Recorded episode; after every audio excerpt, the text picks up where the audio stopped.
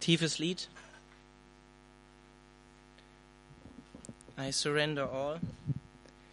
Muss man sich bewusst sein, wenn man das singt, zu Jesus, zu Gott, dass man auch alles ihm hingeben möchte. Das ist manchmal gar nicht so einfach. Ich freue mich, hier sein zu können. Ich glaube, die meisten kennen mich wahrscheinlich nicht. Der ein oder andere vielleicht vom Sehen oder von früher. Ähm, ich komme eigentlich aus der Kell, eigentlich aus Hannover, habe mich damit 16 bekehrt. Ich bin jetzt 29, schon ein bisschen fortgeschritten als Christ jetzt. Genau, und ähm, ja, werde, wie der Sam schon angekündigt hat, ab April auch hier mit in der Gemeinde mitarbeiten. Ich habe eigentlich ursprünglich auch Theologie studiert an der FTH in Gießen, falls das irgendwie jemandem was sagt und habe jetzt aber eigentlich viereinhalb Jahre in der Personaldienstleistungsbranche gearbeitet als Personalberater. Und jetzt sieht es so aus, als wenn Gott mich wieder zurück äh, zu dem geführt hat, was ich eigentlich gemacht habe oder studiert habe, was auch meine Motivation war, nämlich ihm zu dienen, ähm, vor allen Dingen zu predigen, Gottes Wort auszulegen und ähm, ja einfach Jesus zu dienen, vollzeitlich. Und ja, es ist einfach schön, jetzt zu so diesen Schritt zu gehen und ähm, ja hier in dieser Gemeinde dienen zu dürfen, ist echt ein Privileg. Genau. Ja, demütig wie Jesus, da soll es heute drum gehen. Ähm, ja, in Verbindung auch mit dem Philipperbrief und hauptsächlich mit dem Matthäusevangelium. Äh, der Alex hat euch ja eigentlich schon ganz gut trainiert im Matthäusevangelium und Philipperbrief ist ja auch schon drauf eingegangen. Von daher äh, gute Voraussetzungen, äh, dass ihr mir gut folgen könnt bei dem Thema. Vorletzten Mittwoch hat der ähm, Alex Röhm, nicht, dass ihr mich verwechselt, ich bin der Alex Gasnick, also Alex G und Alex R, ja, müsst ihr euch in Zukunft dann merken. Ähm, vorletzten Mittwoch hat der Alex über die Verurteilung und Erniedrigung und Verspottung von Jesus vor seiner Kreuzigung gesprochen. Und er hat uns bewusst gemacht oder aufgezeigt, dass diese Demütigungen von Jesus bewusst auf sich genommen worden sind. Und wie wir es in Jesaja gelesen haben, auch, das hat er auch kurz zitiert, er hat seinen Mund nicht aufgetan, wie ein Lamm, was zur Schlachtbank geführt wurde. Das hat er bewusst nicht getan. Bewusst seinen Mund verschlossen. Vorm Hoherat, vor Pilatus und vor der Volksmenge, die ihn letztlich dann verurteilt hat und gesagt hat, kreuzigt ihn. Und in diesem Zusammenhang ist Alex auch kurz ähm, auf Philippa 2 eingegangen und ähm, dort steht, dass wir dieselbe Gesinnung haben sollen, wie Jesus Christus sie gehabt hat. Gehabt hat. Und ich möchte äh, Philippa 2, 3 bis 11 einfach gerne lesen, damit wir uns dem einfach nochmal bewusst werden. Rechthaberei und Überheblichkeit dürfen keinen Platz mehr bei euch haben. Vielmehr sollt ihr demütig genug sein, von euren Geschwistern höher zu denken als von euch selbst. Jeder soll auch auf das Wohl des anderen bedacht sein, nicht nur auf das eigene Wohl. Das ist die Haltung, die euren Umgang miteinander bestimmen soll. Es ist die Haltung, die Jesus Christus uns vorgelebt hat. Er, der Gott in allem gleich war und auf einer Stufe mit ihm stand, nutzte seine Macht nicht zu seinem eigenen Vorteil aus. Im Gegenteil. Er verzichtete auf all seine Vorrechte und stellte sich auf dieselbe Stufe wie ein Diener. Er wurde einer von uns, ein Mensch wie andere Menschen. Aber er erniedrigte sich noch mehr. Im Gehorsam gegenüber Gott nahm er sogar den Tod auf sich. Er starb am Kreuz wie ein Verbrecher. Und deshalb hat Gott ihn auch so unvergleichlich hoch erhöht und hat ihm einen Ehrentitel als Namen oder hat ihm als Ehrentitel den Namen gegeben, der bedeutender ist als jeder andere Name. Und weil Jesus diesen Namen trägt, werden sich einmal alle vor ihm auf die Knie werfen, alle, die im Himmel und auf der Erde und unter der Erde sind. Alle werden anerkennen, dass Jesus Christus der Herr ist und werden damit Gott, dem Vater, die Ehre geben.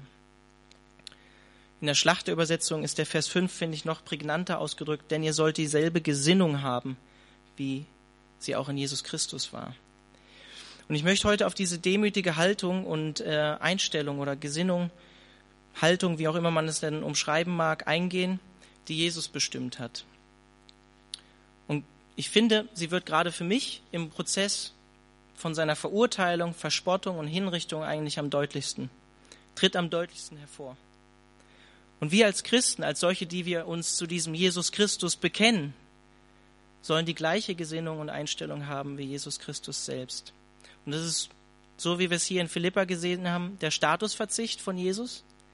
Er verzichtet bewusst auf seinen Status. Er, der Gott gleich war, erniedrigt sich so sehr, dass er Schöpfung wird.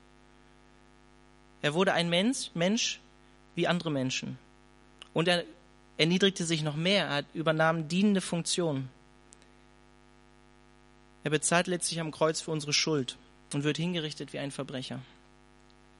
Und für uns als Christen geht es dabei um die Einstellung, die wir gegenüber Gott selbst haben, die wir untereinander, unter den Menschen oder unter unseren Geschwistern haben und die wir uns selbst gegenüber auch haben.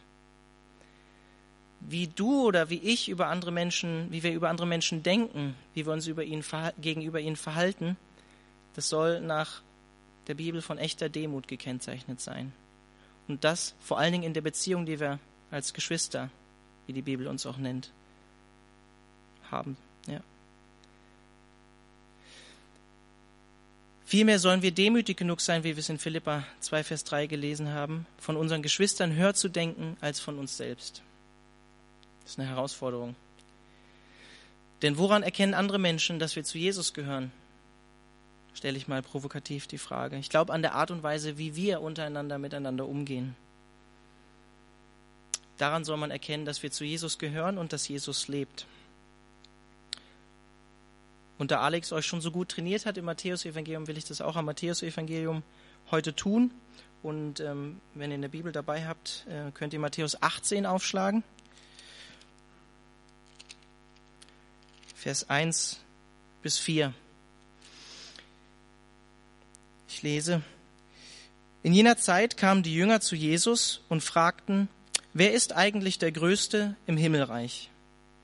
Jesus rief ein Kind, stellte es in ihre Mitte und sagte, ich versichere euch, wenn ihr nicht umkehrt und wie die Kinder werdet, könnt ihr nicht ins Himmelreich kommen.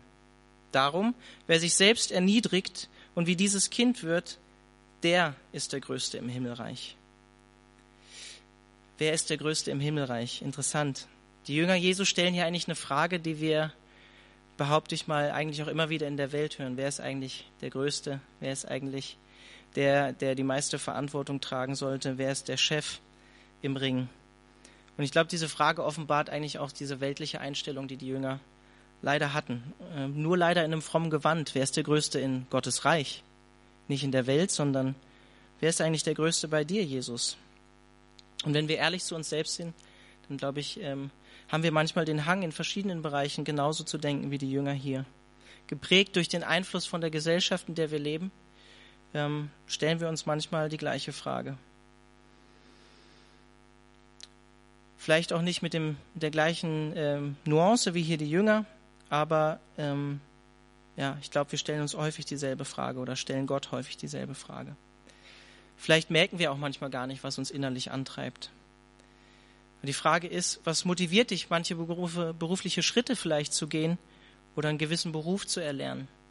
Was motiviert dich, bestimmte Aufgaben in der Gemeinde zu übernehmen? Was ist die Motivation dahinter? Das Interessante ist, kurz bevor die Jünger Jesus diese Frage stellen, wer ist eigentlich der Größte in Gottes Reich, kündigt Jesus sein Sterben, sein Leiden, seine Erniedrigung an am Kreuz. Nur ein paar Verse davor, Vers 22, 23.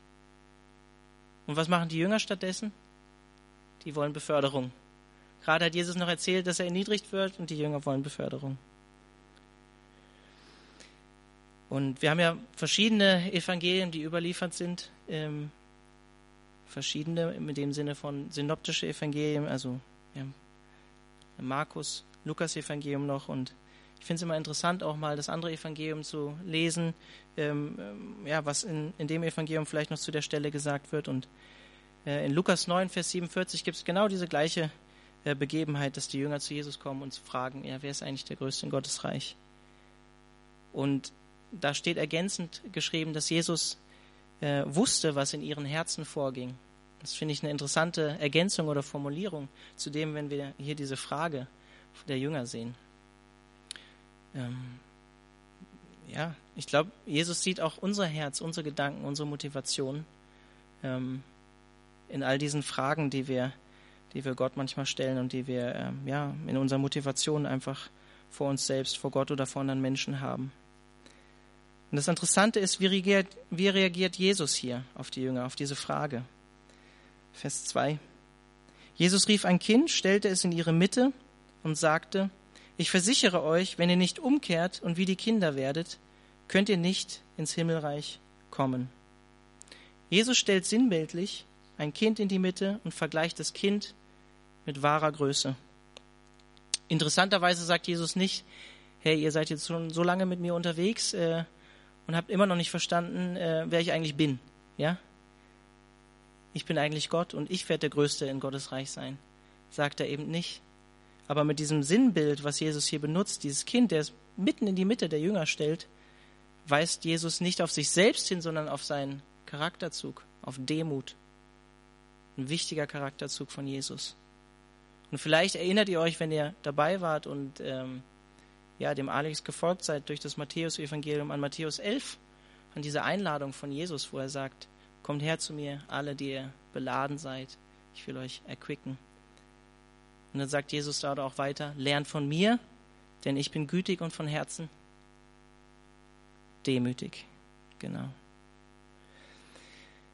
Und für die Griechen und Römer in der antiken Kultur war Demut nicht unbedingt eine ja, Tugend, die äh, geschätzt war. Und ich stelle einfach mal die Behauptung auf, dass es auch in unserer heutigen Zeit nicht unbedingt der Fall ist, dass Demut eine Tugend ist, nachdem die Welt eifert. Vermute ich mal eher nein. Und in der damaligen Zeit war dieses, diese Tugend oder dieser Gedanke der Demut ähm, immer mit dem Bild von einem Herrn verbunden, einem Kyrios, einem Sklavenherrn, der herrscht und einem Sklaven, der sich unterwerfen muss. Dem Herrn gehörte der Sklave, denn er hatte ihn meist für Geld gekauft. Er war sein Besitz, sein Eigentum und er konnte mit ihm tun und lassen, was er wollte. Der Sklave hatte kein Anrecht auf seine eigene Person.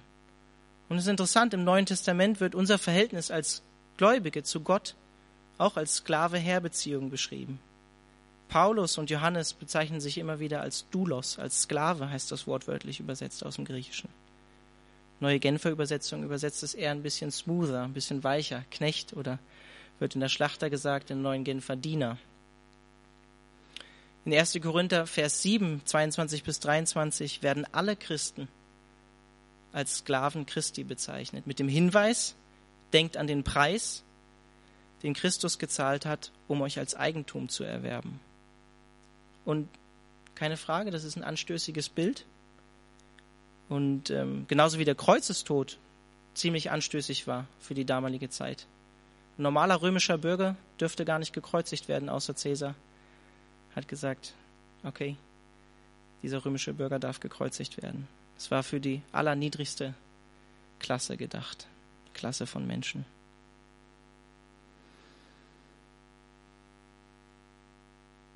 Und wenn das damals so anstößig war, ist es heute auch noch anstößig, dieses Sinnbild. Und interessanterweise dieses äh, Wort, was hier in äh, Matthäus 18 fürs Kind benutzt wird, Pais aus dem Griechischen, das kann in anderen Kontexten auch mit Diener oder Knecht übersetzt werden. Hier ist es ganz natürlich äh, vom Kontext ein Kind, aber es kann auch mit Diener, Sklave oder Knecht übersetzt werden. Und Jesus hat uns durch sein kostbares Blut erkauft, freigekauft aus der Sklaverei von Sünde, Tod und Gesetz. Und wir gehören nicht mehr uns selbst. Aber Jesus ist ein Herr, ein Kyrios, der nicht wirklich ähm, so mit uns umgeht, wie es die weltlichen Sklavenherren der damaligen Zeit gemacht haben, sondern er ist einer, der von sich selber sagt, dass er von Herzen demütig ist. Er möchte deine Lasten tragen und er hat unsere Last der Sünde am Kreuz getragen. Vers 3. Da sagt Jesus, ich versichere euch, wenn ihr nicht umkehrt und wie die Kinder werdet, könnt ihr nicht ins Himmelreich kommen. Interessanterweise sagt Jesus hier recht deutlich auf die Frage von den Jüngern, dass sie erstmal umkehren müssen und die demütige Haltung von einem Kind annehmen müssen, um überhaupt in Gottes Reich zu kommen. Die Frage war, wer ist der Größte in Gottes Reich? Und Jesus ist, als wenn Jesus hier die Handbremse zieht und erstmal sagt, hey Jungs, äh, ihr stellt euch hier die Frage, wer der Größte in Gottes Reich ist.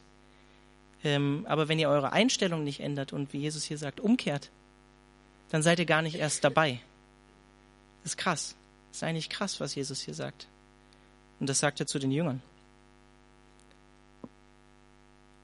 Und ich sage jetzt einfach mal, ähm, grundsätzlich ist es erstmal wichtig, dass wir dabei sind, oder? Alles andere ist erstmal zweitrangig. Die Frage hier von den Jüngern, wer ist der Größte? Und ich möchte es einfach, einfach auch nochmal herausstellen und krass sagen, ohne die Bereitschaft von Umkehr und Buße kommen wir nicht in Gottes Reich. Ohne die Bereitschaft, uns vor Gott zu demütigen, uns vom Kreuz zu beugen und zu sagen, ja, ich brauche Vergebung, kommen wir nicht in Gottes Reich. Vers 4. Darum, wer sich selbst erniedrigt und wie dieses Kind wird, der ist der Größte im Himmelreich. Ich glaube, Demut ist nicht unbedingt eine Eigenschaft, die uns als Menschen in die Wiege gelegt ist, die uns angeboren ist. Ich glaube, es fällt uns nicht gerade leicht, ähm, uns selbst zu erniedrigen. Aber ich glaube, wenn wir das tun, dann ziehen wir hier, so wie Jesus, einen Charakterzug von ihm an. Wir strecken uns nach seinem Vorbild aus und ja, wollen ihm nacheifern. Es geht um eine innere Haltung dabei. Ja? Wer sich demütigt und nicht höher von sich selber denkt, als angemessen ist, der wird automatisch Größe in Gottes Reich haben, sagt Jesus hier in Vers 4. Und ich sage jetzt einfach mal, wie auch immer die aussehen mag, vielleicht ganz anders, als wir uns das vielleicht vorstellen. Weil ich glaube, Gott hat ganz andere Maßstäbe und ganz andere Beurteilungsarten als wir. Und ähm, ja, wie auch immer die Größe aussehen mag, die Jesus uns zuteilt. Vielleicht auch nach einem ganz anderen Maßstab. Vielleicht wird Jesus jemanden, der treu über 20 Jahre die WCs in der Calvary Chapel geputzt hat, höher einstufen als jemand, der hier drei Jahre als Pastor gearbeitet hat. Weiß ich das? Das weiß ich nicht. Aber Jesus kennt das Herz und wird nach seinem Maßstab auch Größe in Gottes Reich verteilen. Und interessanterweise, und das möchte ich auch nochmal jetzt in dem Zusammenhang erwähnen, wird es in Gottes Reich Gerechtigkeit geben, aber ich sage jetzt mal provokativ, es wird nicht unbedingt ein Kommunismus sein. Es gibt anscheinend schon verschiedene Stufen und verschiedene, ähm, ich sag mal, ja, Rechte oder Berechtigungen oder Größe in Gottes Reich. Ähm, die ja, sich auch eigentlich schon in der Dreieinigkeit zeigt. Ja? Gott als der Kopf und Jesus, der Sohn, der sich dem Vater auch unterordnet und der Heilige Geist. Was bedeutet es, wie Jesus das hier sagt und äh, ja, mitten in die, sinnbildlich, mitten in die Mitte von den Jüngern stellt, äh, sich ein Beispiel an diesem Kind zu nehmen? Was bedeutet das für uns, wie ein Kind zu werden?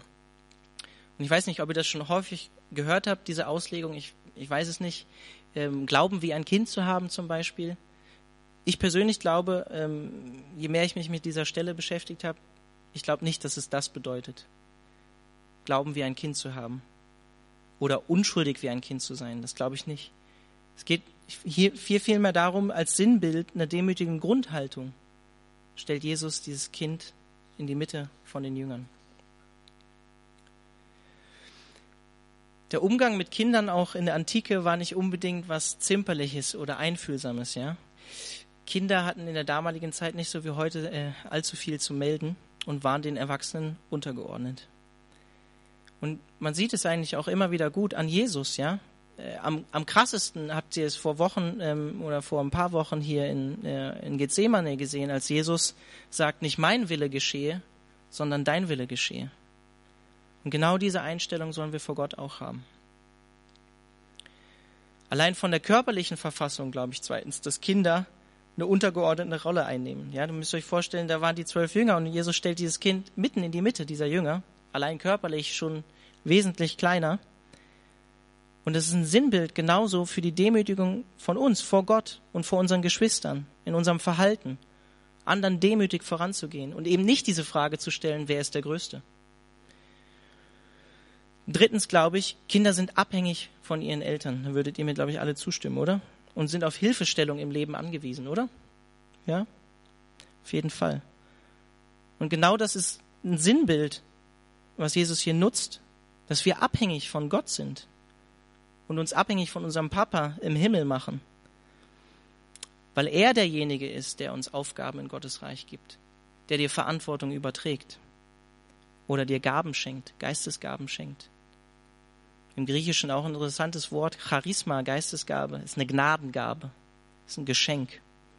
Oder finanzielle Mittel zur Verfügung stellt, ist ein Geschenk von Gott. Und wenn wir Kinder Gottes sind, wenn du dich als Kind Gottes bezeichnest, dann ordnen wir uns demütig unserem Papa im Himmel unter und vertrauen darauf, dass er ein liebender Vater ist, der für uns sorgt. Und ich habe ein Zitat in der Vorbereitung gehabt, das hat mich einfach sehr angesprochen in Bezug auf diese, auf dieses Bild auch, dass, dass Jesus unser Herr ist, ja, unser Sklavenherr, um es mal krass zu formulieren.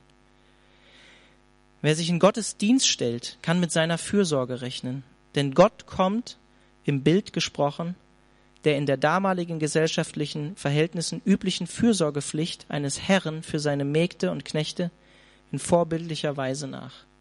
Mit anderen Worten, wir haben einen Herrn, der perfekt ist. Wir haben einen Herrn, der in allen Belangen perfekt für uns sorgen wird. Damals war es so in der, in der damaligen Kultur, dass der Herr für den Sklaven, der in seinem Haus gearbeitet hat, für ihn gesorgt hat, mit Essen, Unterkunft etc. Und wir haben keinen weltlichen Herrn, sondern wir haben einen Herrn, der perfekt ist, der perfekte Liebe ist, der, der heilig ist, der gerecht ist. Dem dürfen wir uns unterordnen.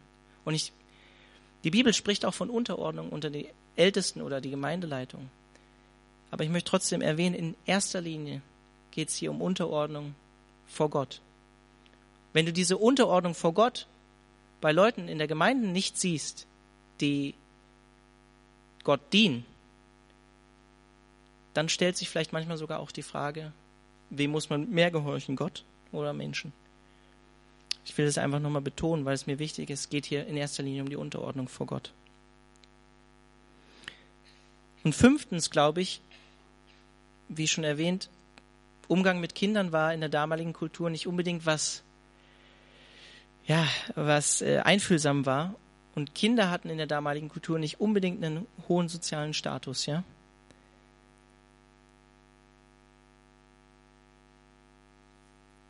Und Gott legt keinen Wert auf deinen sozialen Status. Das wird an diesem Bild für mich auch deutlich. Gott legt Wert auf deine innere Haltung, auf deine Einstellung ihm gegenüber gegenüber deinen Geschwistern, gegenüber anderen Menschen, gegenüber dir selbst.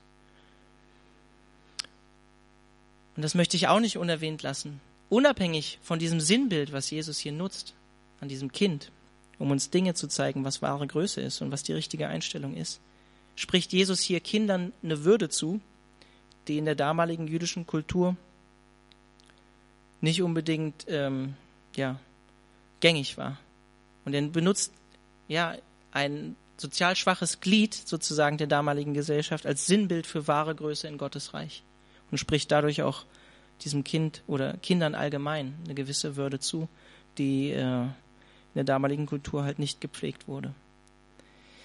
Lass uns mal weitergehen in Matthäus 19, ab Vers 13. Da segnet Jesus die Kinder. Ich lese ab Vers 13. Danach wurden Kinder zu Jesus gebracht, er sollte ihnen die Hände auflegen und für sie beten, aber die Jünger wiesen sie barsch ab. Da sagte Jesus, lasst die Kinder zu mir kommen, hindert sie nicht daran, denn gerade für solche wie sie ist das Himmelreich. Das muss man sich eigentlich erstmal auf der Zunge zergehen lassen, ja? Wenn wir gerade, wir haben ja gerade ausführlich diese Stelle in Matthäus 18 betrachtet, wo Jesus das Kind nimmt, in die Mitte der Jünger stellt und sagt, nehmt euch daran ein Beispiel, wenn es um Größe geht. Ordnet euch einander unter und der Erste soll den anderen dienen. Und dafür benutzt Jesus hier dieses Bild. Und die Jünger, vielleicht nur wenige Wochen oder Monate später, weisen Kinder ab, die zu Jesus kommen sollten, damit er für sie betet. Muss man sich mal auf der Zunge zergehen lassen, ja? Daran wird eigentlich für mich immer wieder deutlich, die Jünger haben es nicht verstanden. Die haben es nicht verstanden, haben manche Dinge einfach überhaupt nicht begriffen, die Jesus gesagt hat. Und wie er hier in Vers 14 sagt, lasst die Kinder zu mir kommen, hindert sie nicht daran, denn gerade für solche wie sie ist das Himmelreich.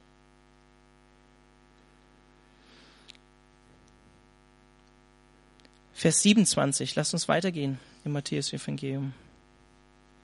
Ich möchte es weiter am Matthäus-Evangelium aufzeigen. Und dafür muss ich vielleicht den Kontext kurz erklären. Ähm, vorher hat Jesus über die Reichen gesprochen und ähm, über diesen reichen Jüngling. Vielleicht könnt ihr euch noch an ihn erinnern, ja? Ähm, der zu Jesus die Frage stellt, ja, wie komme ich denn eigentlich in Gottes Reich? Und Jesus sagt, verkauf alles, halte die Gebote Gottes und folg mir nach. Und Jesus sagt am Ende auch, es ist schwieriger für den Reichen in Gottes Reich zu kommen, als dass ein Kamel durch ein Nadelöhr geht. Und Petrus, Petrus war, glaube ich, schon ein kleines Schlitzohr manchmal. Der war nicht dumm, ja. Der stellt hier in Vers 27 dann die Frage, du weißt, wir haben alles zurückgelassen und sind dir nachgefolgt. Was werden wir dafür bekommen? Was bekomme ich dafür, Jesus? Hey, denn hey, wir haben es genauso gemacht, wie du es gerade dem reichen Jüngling gesagt hast. Mal unabhängig davon, dass Petrus ein Fischer war und das vielleicht schwierig vergleichbar ist, ja, dass da ein reicher Jüngling war, der anscheinend sehr wohlhabend schon für sein Alter war und der alles zurücklassen soll. Vielleicht fiel es Petrus ja auch gar nicht so schwer, wir wissen es ja nicht. Manchmal ist äh, die Flucht nach vorne auch nicht schlecht, sage ich mal, ja. Ähm, vielleicht flüchten wir auch manchmal so vor Problemen, die wir eigentlich im, im Leben haben. Vielleicht sind auch manche Jünger aus einer falschen Motivation Jesus nachgefolgt.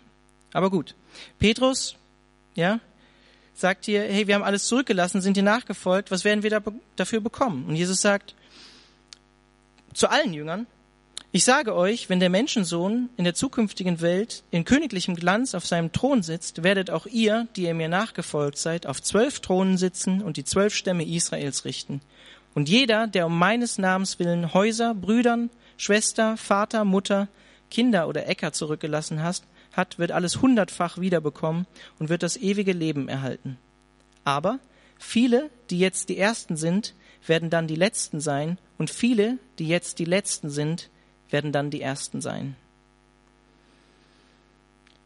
Was sagt Jesus hier? In der Tat, ja. Ihr werdet auf zwölf Thronen sitzen, zwölf Stämme Israels richten, werdet alles hundertfach zurückbekommen und ewiges Leben bekommen.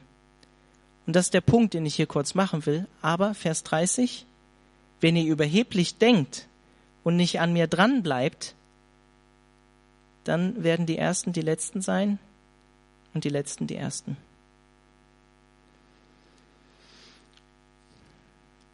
Lasst uns weitergehen. Matthäus 20, ab Vers 17. Das ist eine Stelle, die ist, die ist Weltklasse äh, habe ich mich in der, in der, in der Vorbereitung, ähm, ja, kommt manchmal zum Kopfschütteln und muss aufpassen, dass man demütig bleibt, wenn man das liest, was die Jünger hier tun oder was hier jetzt hier passiert. Vers 17. Auf dem Weg hinauf nach Jerusalem nahm Jesus die zwölf Jünger beiseite und sagte zu ihnen, wir gehen jetzt nach Jerusalem hinauf. Dort wird der Menschensohn in die Gewalt der führenden Priester und die Schriftgelehrten in die, ja, Entschuldigung, Dort wird der Menschensohn in die Gewalt der führenden Priester und der Schriftgelehrten gegeben. Sie werden ihn zum Tod verurteilen und den Heiden übergeben, die Gott nicht kennen, damit sie ihren Spott mit ihm treiben, ihn auspeitschen und schließlich kreuzigen. Doch drei Tage danach wird er auferstehen. Da kam die Frau des Zebedeus mit ihren Söhnen zu Jesus, warf sich vor ihm nieder. Sie wollte ihn um etwas bitten. Was möchtest du? fragte er. Sie antwortete, Erlaube doch, dass meine beiden Söhne in deinem Reich neben dir sitzen, der eine an der rechten Seite und der anderen an der linken Seite. Jesus entgegnete, Ihr wisst nicht, um was ihr da bittet. Könnt ihr den bitteren Kelch trinken, den ich trinken werde? Das können wir, erklärten sie. Da sagte Jesus zu ihnen, Meinen Kelch werdet ihr zwar auch trinken, aber darüber zu verfügen, wer an meiner rechten und an meiner linken Seite sitzen wird, das steht nicht mir zu. Wer dort sitzen wird, das hat mein Vater bestimmt. Die übrigen zehn Jünger hatten dem Gespräch zugehört und ärgerten sich über die beiden Brüder. Da rief Jesus sie alle zusammen und sagte, ihr wisst, dass die Herrscher über die Völker sich als ihre Herren aufführen und dass die Völker die Macht der Großen zu spüren bekommen. Bei euch soll es nicht so sein. Im Gegenteil, wer unter euch groß werden will, soll den anderen dienen. Wer unter euch der Erste sein will, soll zum Dienst an den anderen bereit sein. Denn auch der Menschensohn ist nicht gekommen, um sich dienen zu lassen, sondern um zu dienen und sein Leben als Lösegeld für viele hinzugeben. Es ist ähnlich, genau eine ähnliche parallele Situation wie eigentlich in Matthäus 18. Ja? Jesus kündigt wiederholt seine Demütigung, seine Verspottung, sein Leiden und sein Tod am Kreuz, kündigt er an. Und was macht die Mutter von Jakobus und Johannes? Die will auch, wie die Jünger vorhin, Beförderung. Beförderung für ihre Söhne. Exklusiven Platz in Gottes Reich, rechts und links, neben Jesus. Und es ist interessant, wir haben es gerade gelesen, ja, kurz davor. Deswegen springe ich so ein bisschen durch das Matthäus-Evangelium, weil ich daran diese Haltung einfach aufzeigen will. Was hat Jesus gesagt? Sie werden auf zwölf Thronen sitzen, die zwölf Stämme Israels richten und herrschen. Anscheinend reicht es Jakobus und Johannes oder der Mutter von Jakobus und Johannes immer noch nicht. Muss man sich mal bewusst werden. Und ich vermute, wenn man so durchs Matthäus-Evangelium äh, liest und so diese Stellen, die ich jetzt langsam, die ich so angesprochen habe, ähm, betrachtet, dass diese Diskussion kontinuierlich weiterging bei den Jüngern. Hey, ja, wer ist eigentlich der Größte? Das ging eigentlich die ganze Zeit weiter. Und ich glaube, die Jünger dachten noch immer, Jesus würde irgendwann in Jerusalem dann irgendwann König werden und ein irdisches Reich aufrichten und herrschen. Und das, was die Mutter hier von Jakobus und Johannes tut, oder Jakobus und Johannes stacheln hier die Mutter an und sagen, hey, mach das mal bei Jesus für uns klar. Äh, die, ähm, ja, gedacht, kurz bevor Jesus das jetzt tut und sein Königreich aufrichtet, äh, kurz davor ähm, greife ich nochmal das Beste für meine Söhne ab. Oder, wie gesagt, die beiden Söhne haben Mama dazu angestiftet. Und Vers 20, das ist einfach äh, das Bild, ich finde es einfach äh, sehr witzig. Da kam die Frau des äh, Zebedeus mit ihren Söhnen zu Jesus und warf sich vor ihm nieder. Sie wollte ihn um etwas bitten. Für mich ist das so ein bisschen so ein, natürlich ist das eine kulturelle Haltung vielleicht auch gewesen der damaligen Zeit, ja, sich äh, vor so einem äh, Lehrer so niederzuwerfen, aber für mich ist es einfach so ein krasses Bild von falscher Demut. Sie wirft sich nieder aus selbstsüchtigen und egozentrischen Gründen für ihre Söhne, ja. Das ist für mich eigentlich ein Symbol von falscher, von falscher Demut. Wenn es nur darum geht, vor Jesus den Eindruck von Demut zu erwecken. Ja, aus egozentrischer Haltung heraus. Aber was ist echte Demut, ja? Es beinhaltet von sich nicht besser zu denken, als man eigentlich ist und eine nüchterne Selbsteinschätzung zu haben im eigenen Herzen nicht hochmütig oder stolz zu sein. Und leider neigen wir als Menschen oft dazu, uns besser darzustellen vor anderen Menschen, indem wir sie schlecht reden. Ist schlimm. Ich erlebe es auf der Arbeit immer wieder. Und wir sollten uns auch selber prüfen, wie wir auf der Arbeit uns verhalten, wenn der Kollege, ungeliebte Kollege nicht dabei ist. Und unser menschliches Herz ist leider manchmal auch so dunkel, dass wir es schaffen, auf unsere vermeintlich echte Demut, die wir vor Gott oder anderen Menschen haben oder in der Gemeinde zeigen, stolz sein können. Das ist, schaffen wir leider manchmal als Christen. Vers 21 bis 22. Was möchtest du? fragte Jesus. Sie antwortete, erlaube doch, dass meine beiden Söhne in deinem Reich neben dir sitzen. Der eine an deiner rechten Seite und der andere an deiner linken Seite. Jesus entgegnete, ihr wisst nicht, um was ihr da bittet. Könnt ihr den bitteren Kelch trinken, den ich trinken werde? Das können wir, erklärten sie. Ein paar Verse zuvor, wir haben es selber gelesen, ab Vers 17 erklärt Jesus, was der bittere Kelch ist. Das muss man sich ja auch nochmal bewusst werden. Und diese Aussage hier von allen dreien, das können wir, zeigt einfach, sie haben es immer noch nicht begriffen. Sie haben es immer noch nicht begriffen. Absolut keine nüchterne Selbstanschätzung, völlige Selbstüberschätzung, würde ich eher sagen, ja. haben die Aussagen von Jesus immer noch nicht verstanden. Und warum ich darauf so rumreite, ich möchte damit nicht die Jünger diskreditieren. Bei uns ist es nämlich genauso. Warum machen wir Gottesdienst? Warum predigen wir aus diesem Buch, was 2000 Jahre alt ist, um uns daran zu erinnern, was wichtig ist in der Zeit, wo wir noch hier auf der Erde sind, weil wir vergesslich sind als Menschen. Und wir belächeln manchmal die Jünger, aber wir haben eine viel größere Verantwortung bei dem, was wir wissen über Jesus. Wir lesen das, wir lesen darüber, wir wissen, was schon passieren wird später, dass Jesus gekreuzigt wird. Wir haben gar keinen Grund, auf die Jünger herabzusehen. Vers 23 ist interessant, was Jesus hier sagt. Da sagte Jesus zu ihnen, mein Kelch werdet ihr zwar auch trinken, aber darüber zu verfügen, wer an meiner rechten und meiner linken Seite sitzen wird, das steht nicht mir zu. Wer dort sitzen wird, das hat mein Vater bestimmt. Was sagt Jesus hier mit anderen Worten, ja? Ihr bittet um sowas Großes, ja, dass nicht mal ich darüber entscheiden kann, sagt Jesus. Nicht mal ich kann darüber entscheiden. So ähnlich wie mit der Wiederkunft von Jesus, wo es heißt, dass Jesus, wo Jesus sagt, ich weiß gar nicht, wann ich wiederkommen werde, das weiß nur mein Vater im Himmel. Und es ist interessant, Jesus sagt hier auch, ähm, dass sie den Kelch trinken werden, den er getrunken hat. Und Jakobus war einer der ersten Märtyrer der Apostel. Er ist hingerichtet worden für seinen Glauben. Interessanterweise wissen wir es von Johannes nicht. Wahrscheinlich hatte er sogar einen anderen Kelch zu trinken im Sinne von ein langes Leben, war später auch auf der Verbannung auf einer Insel. Ähm, aber wir wissen nichts von dem Märtyrertod von Johannes.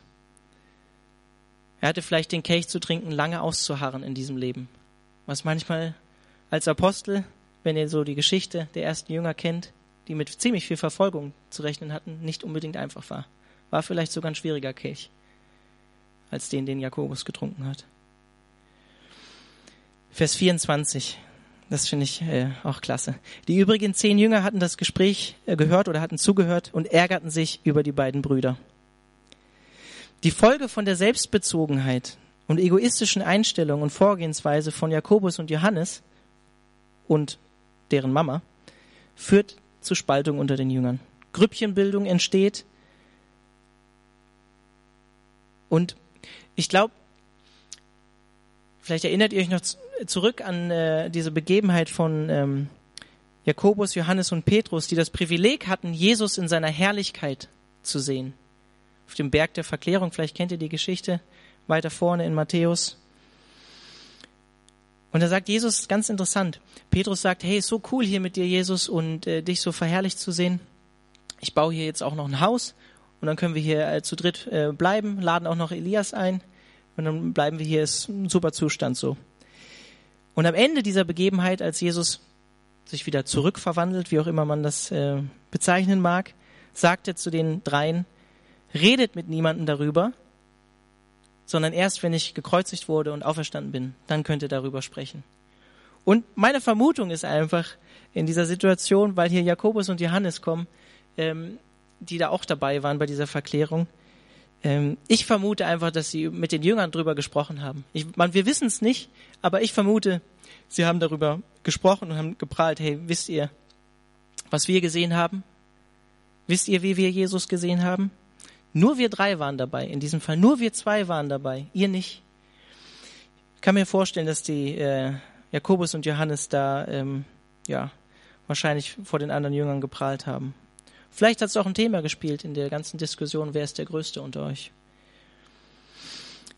Und eine Sache möchte ich hier hervorheben und ich glaube, ja, das ist in unserer Gemeinde, ähm, in Gemeinden einfach ein wichtiger Punkt. Egoismus und Selbstbezogenheit führen immer zu Spaltung, so wie hier bei den Jüngern, zu Streit und Neid. Und dabei soll es bei uns in der Gemeinde eben nicht so sein. Die Gemeinde bezeichnet uns, die Gemeinde soll eine Familie sein. Die Bibel bezeichnet uns auch als Geschwister und als Geschwister sollen wir dieselbe Gesinnung haben und eine Einheit sein. In 1. Petrus 3,8 heißt es, euch alle schließlich fordere ich dazu auf, euch ganz auf das gemeinsame Ziel auszurichten. Seid voller Mitgefühl, liebt einander als Glaubensgeschwister, Geht barmherzig und zuvorkommt, wörtlich demütig miteinander um.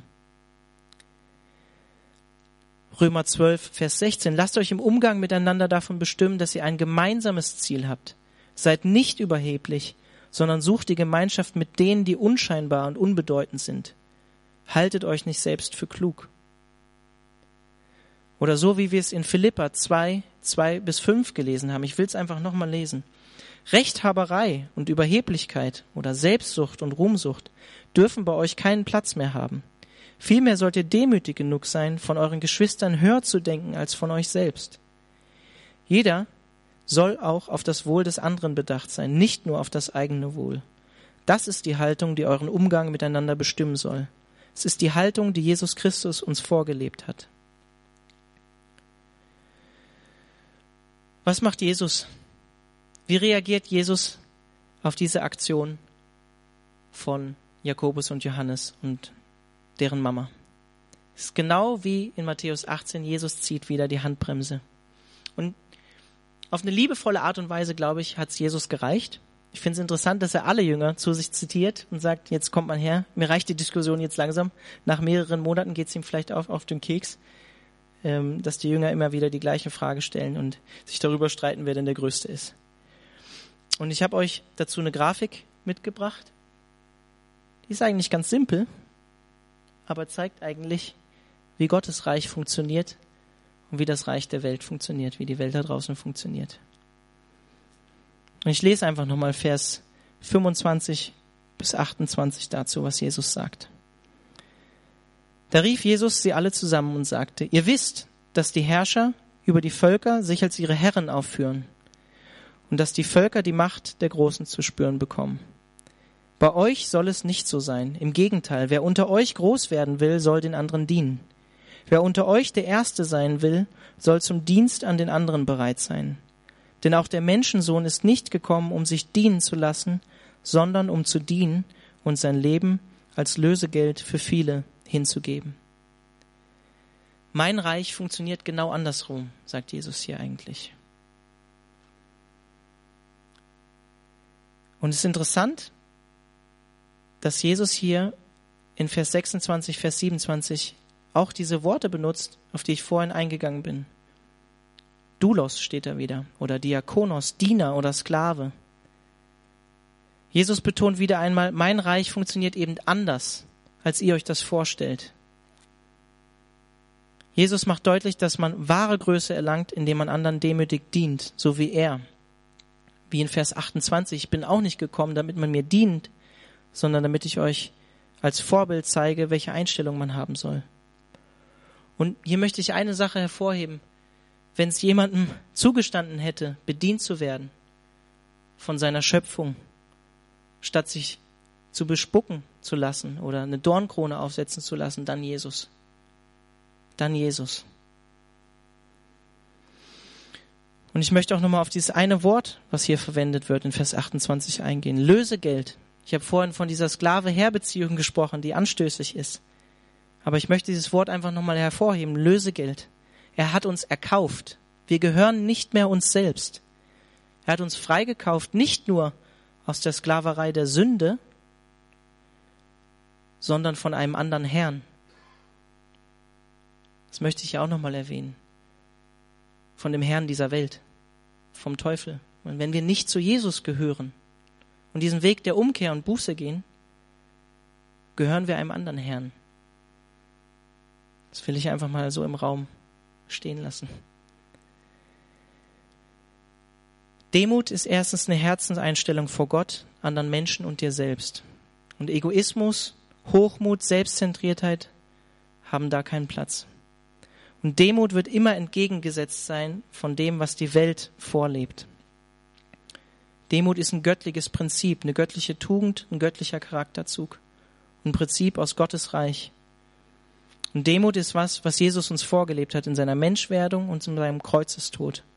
Und genau diese demütige Grundhaltung sollen wir als Christen auch annehmen. Und für mich ist es eigentlich, ich finde dieses Bild einfach so simpel, aber trotzdem so aussagekräftig, ähm, weil darin wird einfach das Prinzip von Gottes Reich sichtbar. Jesus ganz unten, der alle trägt, Und in der Welt funktioniert es genau andersrum.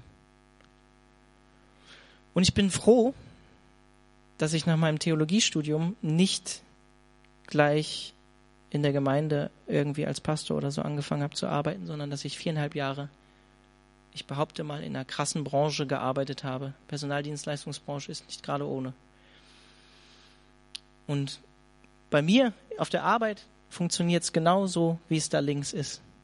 Genauso funktioniert es bei mir auf der Arbeit. Und ich weiß, dass viele, die meisten Leute, die hier in die Gemeinde gehen, arbeiten eben nicht in der Gemeinde, sondern haben einen ganz normalen Job, einen ganz normalen Beruf, gehen in die Schule, studieren vielleicht noch. Und da, da wo ihr seid, da funktioniert es genauso, wie es da links aufgemalt ist. Leider. Und es ist so wichtig, uns immer wieder daran zu erinnern, dass Gottes Reich und Gottes Prinzipien genau andersherum sind. Und das Größe bei Gott Demut bedeutet. Ja. Genau, ich möchte am Anfang, äh, am Ende jetzt einfach nochmal beten. Vielleicht stehen wir einfach auch zusammen auf.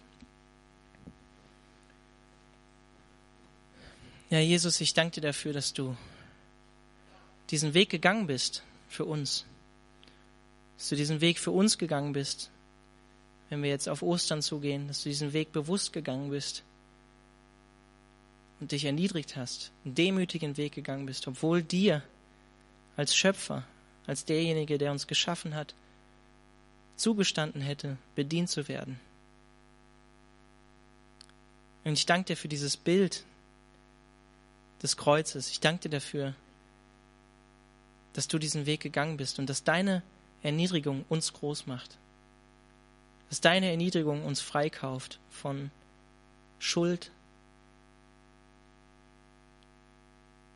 von Gefangenschaft in Sünde, von der Macht vom Teufel, von der Welt. Ich danke dir dafür, dass du uns freigekauft hast, dass du uns losgelöst hast aus der Welt. Und ich möchte dich darum bitten, dass wir diese Demut, die du uns vorgelebt hast, dass du die uns in unser Herz pflanzt. Du siehst, dass uns das nicht unbedingt von Natur aus gegeben ist, sondern genau das Gegenteil. Ich möchte dich darum bitten, dass wir von dir berührt, berührt werden einfach. Dass wir durch deinen Geist berührt werden und erfahren und erleben, was es heißt, demütig zu sein, dem anderen in Demut voranzugehen. Jesus, ich möchte dich darum bitten, dass, dass du erhöht wirst in unseren Herzen und dass wir nicht uns selbst erhöhen in unserem Herz. Ich möchte dich darum bitten, dass wir jetzt wenn wir auf Ostern zugehen, dass wir das begreifen, was du getan hast. Und dass wir begreifen, was das für unser Leben als Christen bedeutet. Was das für unser Leben als Christen im Studium bedeutet, auf der Arbeit.